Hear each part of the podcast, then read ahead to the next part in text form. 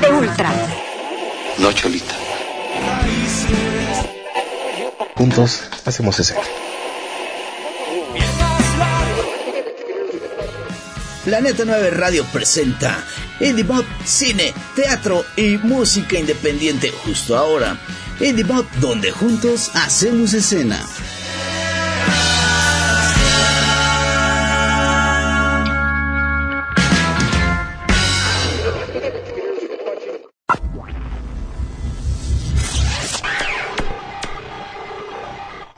Al aire.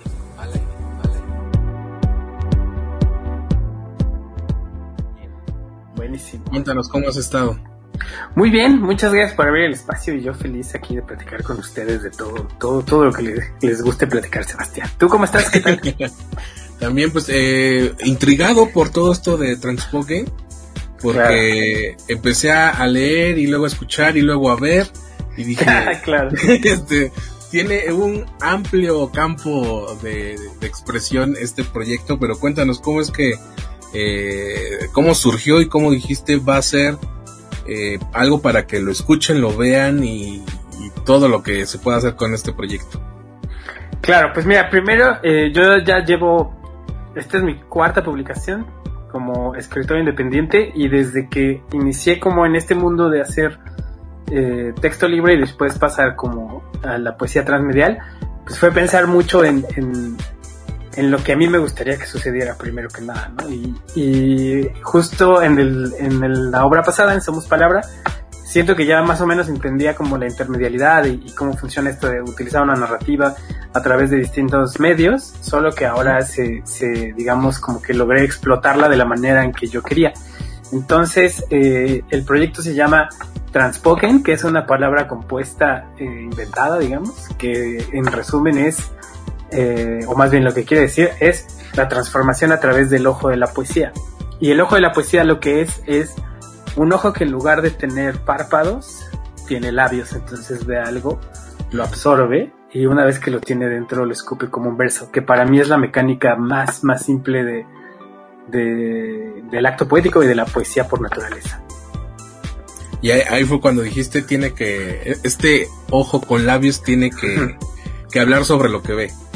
Exactamente, más bien sobre lo que come, ¿no? Este, sobre lo que va absorbiendo, como nosotros un poco, ¿no? Eh, la otra parte como de, de querer llevar eh, este mundo al mundo de la literatura y de la poesía es que ambos mundos, sobre todo el de la poesía, eh, no sé si, si, tú lo sientes también y si, y si, los que me escuchan lo sientan, pero el mundo de la literatura se había alejado tremendamente de, de, del entretenimiento, del público en general, como que de pronto se había convertido en una cosa para super mega estudiosos y, y nosotros, el público en general, no tenía como mucho acceso a esto. Y a mí me pareció muy raro pensándolo y viéndolo desde el punto de vista en que antes de que existiera el internet, antes de que existiera la televisión, antes de que existiera el radio, pues la manera de entretenerte y de descubrir un mundo nuevo era a través de la literatura. Totalmente. Es que bueno, ahora que lo comentas, eh, uh -huh. creo que sí, mucha gente cree que eh, el contenido escrito ya pasó de moda, ¿no? Y es que estamos acostumbrados ahora a que todo lo vemos, si no es que lo escuchamos, ¿no? Y eso también ya está quedando como un poco atrás porque eh, justamente el podcast ya muchos creen que es video y no, el podcast es audio.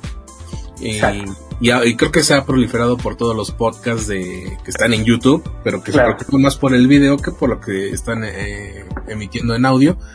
Y, y sí, me, me, ahorita me hiciste recordar, eh, hace tiempo, yo creo que hace como unos 10 años, eh, bueno, yo tenía muchos amigos en ese entonces que escribían y tenían claro. blogs. Claro. Y, y, nosotros, bueno, por ejemplo, muchos escribíamos en MySpace para que vean, de, si saben de qué estoy hablando, ya estoy delatando mi edad. Coincidimos en la generación. Mencionando MySpace. claro. este, y yo recuerdo que este Víctor Trujillo abrió una página para personas que escribían. Y, ah. y no pasó nada. Después ya no pasó nada. Terminó el proyecto y también eh, me recuerdo mucho a Cafebrería El Péndulo que tenía concursos de, de textos y de cuentos. Claro. Y, y ahora ya no lo veo tanto. No sé si yo fui el que me alejé de ese mundo o simplemente se dispersó y ahora todo tiene que ser en audio o, o, o mejor aún en video porque si no, no existimos. Yo, yo tampoco lo sé. Este, lo que sí sé es que eh, el medio audiovisual, por ejemplo, si yo pienso en mí y cómo para mí funciona la poesía en el mundo, es, eh, no sé, yo creo que todos al menos tenemos como un recuerdo de una escena de una película o de una serie y de pronto decimos, oye, cuando le dice esto, ah, no, así, eso me impresionó mucho, tal. Eh, eso es literatura, o sea, eso alguien lo escribe en una página y después sucede lo demás, ¿no? Lo que pasa es esto mismo, creo que nos hemos ido alejando de esa percepción y, y nos hemos ido alejando de, de, entender cómo esto, esto del acto poético es algo que nos sucede a todos todo el tiempo, todos los días. ¿Qué quiero decir con esto? Eh, para mí el acto poético existe cuando eh, tú, yo o alguien más está viendo algo que le parece muy atractivo, muy bello, muy interesante, eh, el adjetivo que le quieras poner, y cuando lo, lo, lo ve y le impacta, lo siguiente, el siguiente acto natural humano es írselo a contar a alguien. Y el contárselo a alguien ya es un acto poético porque no es lo que sucedió y no es el acto que él vio, sino es su interpretación. Él o ella vio o ella vio, sino es su interpretación sobre esto lo que, lo que te voy a contar y eso ya es un acto poético. Totalmente. Oye, cuéntanos cómo fue que iniciaste en este mundo eh, hasta llegar a, al proyecto del que estamos hablando y también a, a estas nuevas eh, pues estos nuevos horizontes también de ya, bueno, no sé si de la corrección política o de, de la evolución del humano. Claro. De, de, ya tener que decir otra, otro, un tercer género que le llaman, no sé, pero bueno, primero Claro, claro. el principio. ¿Cómo Eh, llegaste a, a la poesía? ¿Cómo eh, decidiste? Ah, o ¿Cómo ya. te fue llevando la vida a, a que tenías que escribir para expresarte? Fíjate que yo creo que es un acto, eh, bueno, que a mí me sucedió de la manera en que lo expreso. ¿Qué quiere decir con esto? Yo llegué a la poesía a través del, de, por ejemplo, de la música. Yo cuando escucho un disco, por ejemplo, o, bueno, cada vez se escuchan menos discos, escucho un playlist ahora. Cuando escucho un playlist, a mí me llama mucho la atención eh, cómo están escritas las canciones, qué dicen, hacia dónde quieren llevar, cómo se va construyendo la narrativa a partir de eso. Y, y eso a mí me atrapa de las canciones, ¿no? Así totalmente. Y en algún punto me di cuenta que eso era un texto, ¿no? Eh, lo que te platicaba de las películas, eh, lo que... Pero si te soy muy honesto, yo no toqué un libro así con intención de leerlo hasta como los eh, 17 años, 18 años. Ujú. Y toqué un libro de poesía hasta los veintitantos. O sea, tampoco es como que yo diga toda mi vida he leído poesía, no. Pero me di cuenta de esto. Y lo que pienso que sucede en ese caso es que, como que de pronto, eh, esta cuestión académica de quererle, de darle más peso a la, a la forma. ¿Qué quiere decir con esto? A la estructura, a los versos, a la cantidad de versos, a donde las sílabas, a los acentos. Que no está mal saberlo, ¿eh? Ojo, aquí yo no estoy en contra de eso. Creo que debe existir. pero no creo que sea la única forma de lograrlo. Que es, es como mi diferencia. Y justo como cuando me di cuenta de que la literatura, eh, y específicamente la poesía, eran muy estrictas con eso, y si eso no existía, tú no existías, eh, pues te podría decir básicamente que es el fundamento del ojo de la poesía, ¿no? Este, eh, como tratar de, de, de contraponer eso, tratar de decir, es, es más fuerte eh, el acto de, de transformarlo internamente como persona y, y decirlo que la estructura en la cual la digas, ¿no? Eh, eso me lleva mucho al mundo de la poesía en voz alta y, y hay cosas aquí, y hay cosas en Estados Unidos, y hay cosas en Alemania, y hay cosas en todo el mundo de poesía en voz alta, me lleva al poetry slam, me lleva al stand-up comedy, me lleva a la música, me lleva al rap, o sea, hay muchos elementos ahí que, que juegan, me lleva a las décimas, me lleva eh, a la música regional, o sea, hay muchos lugares en donde puedes encontrar estructuras eh, de voz alta para, para expresar algo.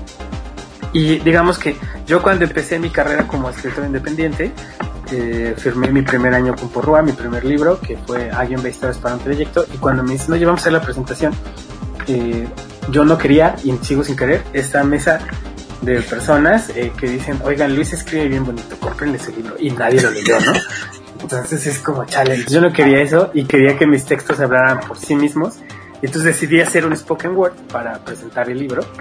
Y lo cual fue como mucho drama entre, entre las, eh, los lugares donde me iba a presentar porque eh, había lugares en los cuales yo decía, oye, quiero hacer esto en una librería y me decían, este, ¿cómo? Pero vas a traer una guitarra y yo, no, no es Pablo Milanés, o sea, sí puedo hacer otras cosas, ¿no?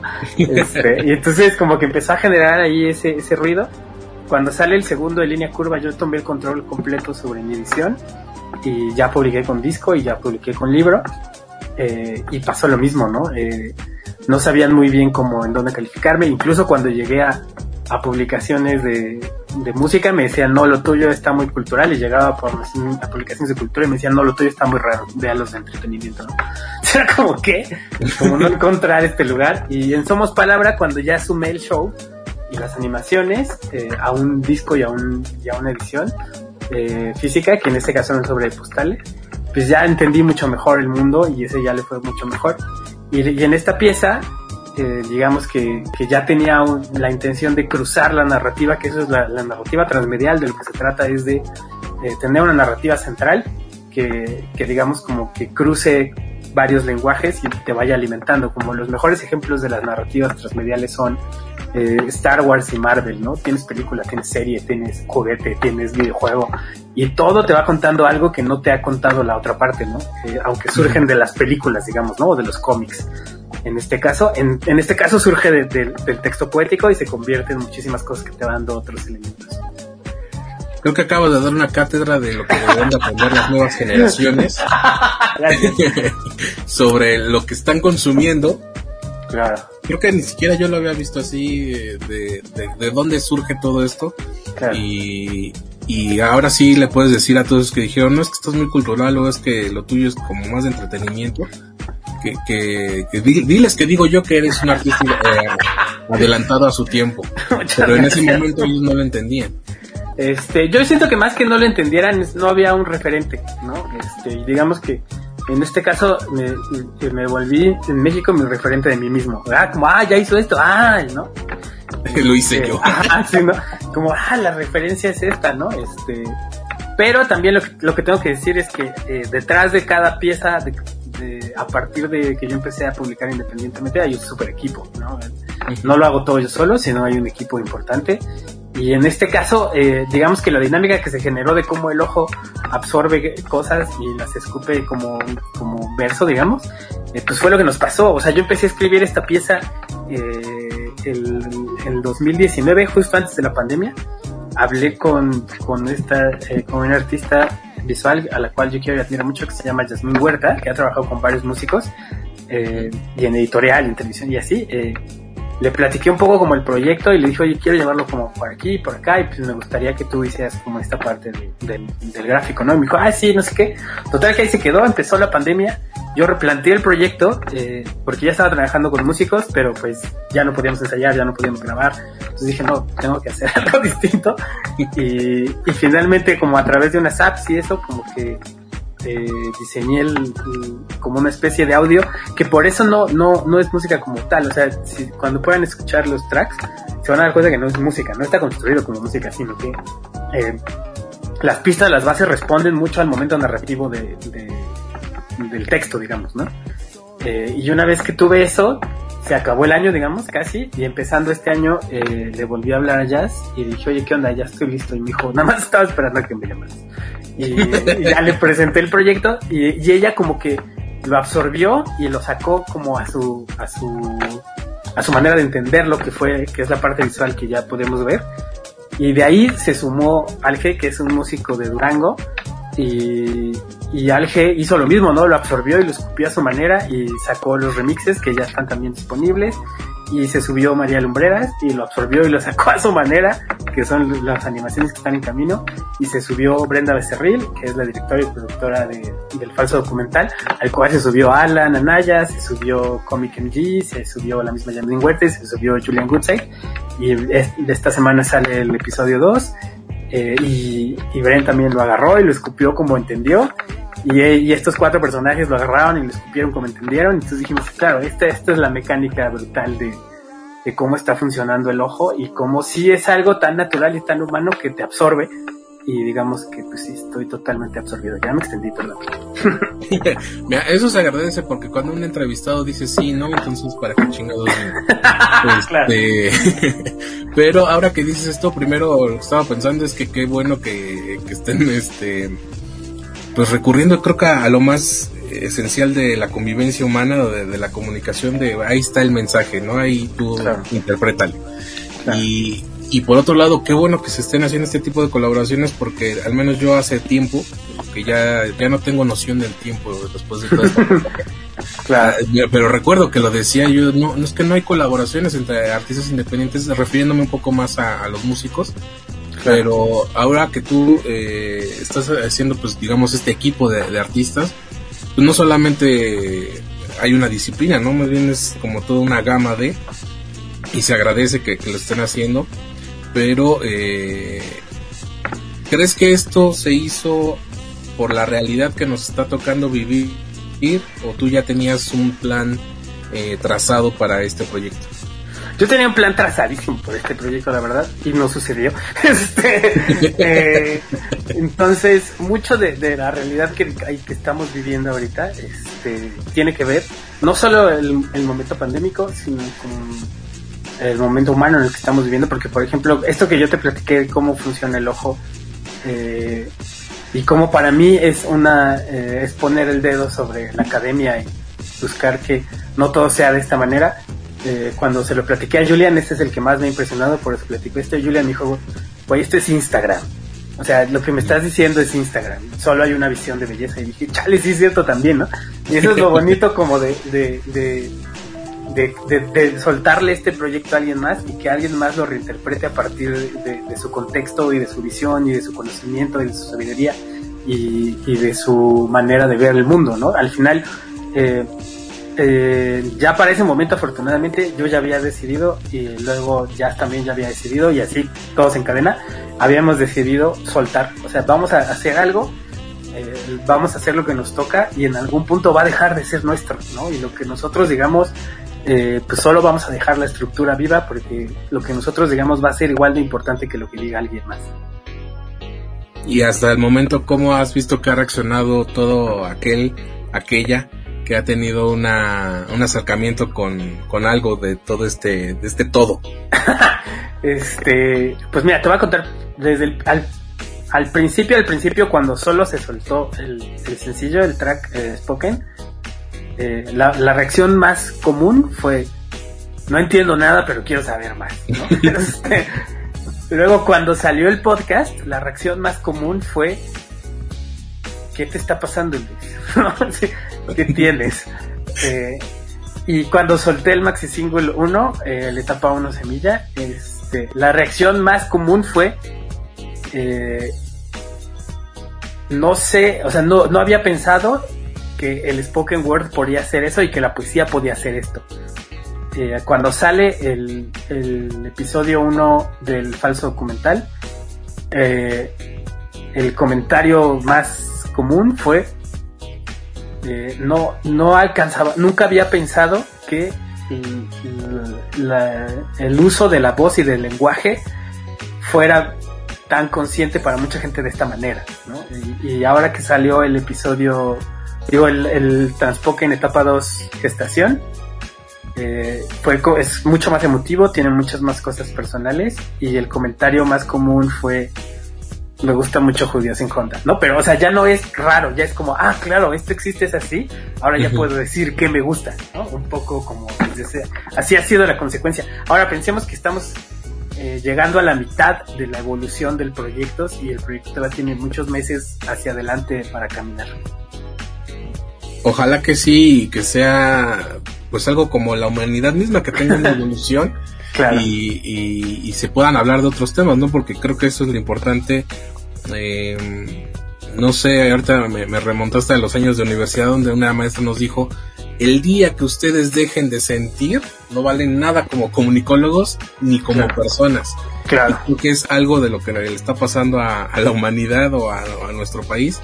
Y ya nada sorprende, ¿no? Entonces cuando salen estos proyectos y, como eh, generan estas reacciones que tú me dices, de no entiendo, pero a ver qué más sigue, ¿no? Porque intriga, ¿no? Y como creo que con eso empecé la, la, conversación, estoy intrigado de por qué, qué, qué, qué, hay detrás para hacer toda esta gama de contenidos que a final de cuentas sí siento que eh, se apegan a lo que está pasando, el boom del podcast, eh, no deja de lado el video, pero creo que lo más importante es que le estás regresando el valor a la palabra hablada. Eh, esa es totalmente mi intención, como volver hacia la, hacia la poesía en voz alta como tradición. Eh, ¿Qué quiere decir con esto? Por ejemplo, otra de mis grandes influencias para este proyecto ha sido como la, la tradición oral. O sea, de pronto descubrir eh, mitos, leyendas, parábolas, como todo esto de culturas antiguas que no conocían la escritura como la conocemos nosotros, sino que su, su escritura era como eh, mucho más cercana a, al ideograma, como la como la, el lenguaje escrito chino, ¿no? Como ah, si sumas este más este quiere decir esto, pero si este está solito es esto y si o sea, como cosas que nosotros vemos a lo mejor en una pirámide y no entendemos, pero quien sí sabía leerlo sí entendía. Y, y lo importante no era eh, si estaba bien o mal escritos en el sentido estricto de cómo estaba hecha la figurita, sino en el sentido estricto de lo importante es lo que tú resuelvas y lo que tú decidas de esto, porque esto es algo universal y nos ha pasado a todos los humanos por mucho tiempo, ¿no? No sé si me explico con esa, con ese ejemplo. Eh, como, como que eso para mí fue un, un gran reviente porque después dije, claro, ese era el primer mundo poético, ¿no? El primer mundo poético era, era era una ficción en la cual tú tenías que descubrir qué parte te hacía sentido, ¿no? Y tú tenías después que vivirlo. Y creo que ese es el acto más poético que hay y de alguna manera lo habíamos olvidado y lo habíamos llevado a estas cajitas académicas. Pues no se diga más, Luis, si me lo permites, te voy a bautizar como el juglar del 2021. Gracias. Que ahora no lo hace en, la presencia de las personas, sino viaja por Spotify o por YouTube, que son las plataformas más, eh, más cercanas que tenemos. Claro. ¿Qué crees que venga para Transpoken para un 2022 que creo yo será más relajado que el, este y el año anterior? tenemos diseñado hasta la mitad del siguiente año, del 2022. Un poco me gustaría como platicarles rápidamente cómo es la narrativa. El, el podcast el, se llama eh, El origen del ojo de la poesía. Está en seis episodios, lo pueden encontrar en cualquier plataforma de podcast. Eh, y va como, son seis episodios chiquitos que, va, que cuentan la historia de cómo me aparece el ojo de la poesía a mí en mi teléfono celular o en una pantalla digital, como nos va a aparecer a todos, como nos ha aparecido a todos y en mi caso salta y, empieza a absorber mi cuerpo, ¿no? Se convierte en una cosa real y una enredadera que empieza a absorber mi cuerpo y yo voy contando cómo me pasa esto. Una vez que, eh, que el, la enredadera del ojo de la poesía, digamos, me consume por completo, yo cambio de dimensión, esa es la narrativa, que está, ahorita está poco explicada, pero está logrando poco a poco sus, sus flujos. Ajá. Y eh, empiezo a hablar a través de lo que me permite ver el ojo de la poesía. Ya no es lo que creo yo, sino es lo que me permite ver este ojo, eh, que son los maxi singles, que está disponible la etapa 1 semilla, la etapa 2 gestación y a partir del jueves está disponible la etapa 3, que es el tallo. ¿no? Eh, y en estos voy contando como los textos son tres por, por maxi single y a partir del maxi single 2 están las reversiones, los remixes que hizo Alge de lo mismo que yo dije antes, pero ahora en la versión de él, ¿no? Y digamos que eso todo es mi visión desde dentro del ojo, pero ¿qué estuve, o sea, en esta narrativa, qué estaría pasando si estuviera yo fuera del ojo, si estuviera alguien fuera del ojo? Y es lo que cuenta el documental, que son como visiones de, especialistas en música eh, gráfica, poesía en voz alta y transmedia, de cómo analizarían este mundo si, empezamos a ver que el ojo de la poesía se empieza a comer cosas, ¿no? Y qué está pasando y nadie entiende, que es un poco como lo mismo de los documentales y de los reportajes del COVID, ¿no? los primeros eh, veías especialistas y decían cosas que tú decías, no, o a mí lo que me queda claro es que nadie entiende nada, ¿no? Entonces quisimos rescatar eso y ponerlo aquí como muy humano y llegar a un punto en el cual eh, podemos montar un espectáculo que eh, eh, en nuestro plan está que suceda enero, febrero del 2022, del año que entra, en el cual eh, es una activación en la cual tú visitas este lugar y encuentras como distintas piezas, distintos materiales, encuentras el podcast, encuentras el falso documental, encuentras varios y hay un performance en vivo en donde el objetivo es dejar claro que todos estamos dentro del ojo de la poesía y ese performance lo queremos estudiar durante seis meses. O sea que hay todo un, todo un esquema de trabajo para el próximo todo, año. Todo, sí, todo, todo, todo. Y, eventualmente tendremos el editorial también, ¿no? La versión editorial todo esto, que sería donde se cierre todo. Pues, pues, sin duda un trabajo bastante ambicioso y yo te agradezco que, lo estén haciendo. gracias. Eh, como te decía, eh, creo que hacen falta este tipo de contenidos donde yo estoy seguro que sí, de repente es bueno apagar el switch y relajarse y ver tonterías, si quieren llamarle así, ¿no? Pero también puede existir este entretenimiento donde te puede ir a, usar algo que creo que ya los niños ahora no ocupan, que es la imaginación, y uno y otros tantos adultos también. No sé si, si no la usen o la usan de una manera distinta, eso es lo que yo pienso. Y, y eso me lleva a mí a pensar justo en el cotidiano, como las herramientas que estamos utilizando, como el voice note, como eh, el, WhatsApp, ¿no? las mensajerías instantáneas cómo ahí eh, utilizamos tanto el lenguaje y de pronto llenamos eso de, de, cosas tan bellas, incluso los mismos stickers y los mismos GIFs, son como maneras de querer comunicar algo que no siempre se puede decir de la manera correcta, ¿no? Entonces, eh, cómo estamos usando eso todo el tiempo eh, y se nos olvida y cómo eso tiene una implicación en nuestra manera eh, de, de, ir absorbiendo y transformando la vida desde nuestro punto de vista, ¿no? Entonces, eso, eh, yo creo que ahí hay, o sea, elegir un GIF para mí es un acto de imaginación total, ¿no? Este, decir, claro, ¿cómo le explico esto sin decirle nada, ¿no? O cómo mandar un voice note. Eh, no nos damos cuenta cómo entonamos, no nos damos cuenta cómo eh, cambiamos los ritmos, no nos damos cuenta de muchas cosas que ya hacemos naturalmente. Entonces, eh, lo que lo que es uno de los objetivos de este proyecto es tratar de recordarnos a todos eso, ¿no? eso que hacemos ya son actos poéticos por naturaleza y solo no, no los despreciemos, no los omitamos y seamos como claros de que lo estamos construyendo todo el tiempo. Que así sea, Luis. Eh, te agradezco infinitamente que, te hayas conectado a IndieMob y mucho éxito en todo lo que venga. Pues muchas gracias, Sebastián, por el tiempo y muchas gracias. Y qué bonito que te hace sentido y nos hace sentido a todos. Y, solo esperen eh, un poquito más, aguanten tantito más, porque a partir del próximo mes, dos meses máximo, ya vendrá un punto en el que nosotros soltaremos el proyecto y cualquiera va a poder intervenir. Y, como te decía al principio, eh, su intervención va a ser igual de importante que cualquiera de nosotros que ya hemos trabajado sobre esto. Va, que va, pues ahí estaremos al pendiente de, de Gracias. y pues ahí eh, vamos a dejar la, entrevista, igual lo vamos a subir a Spotify para que conozcan más sobre todo lo que tiene que ver con, con lo que hemos platicado. Luis, muchas gracias. Muchas gracias a ti y pues seguimos en contacto. Claro que sí, gracias a ustedes por habernos acompañado. Tenemos eh, más entrevistas hoy y a las 7 también ya pueden entrar a indimopradio.com para seguir la señal de Plataneta 9 Radio. Soy Sebastián Huerta y recuerden que juntos hacemos escena.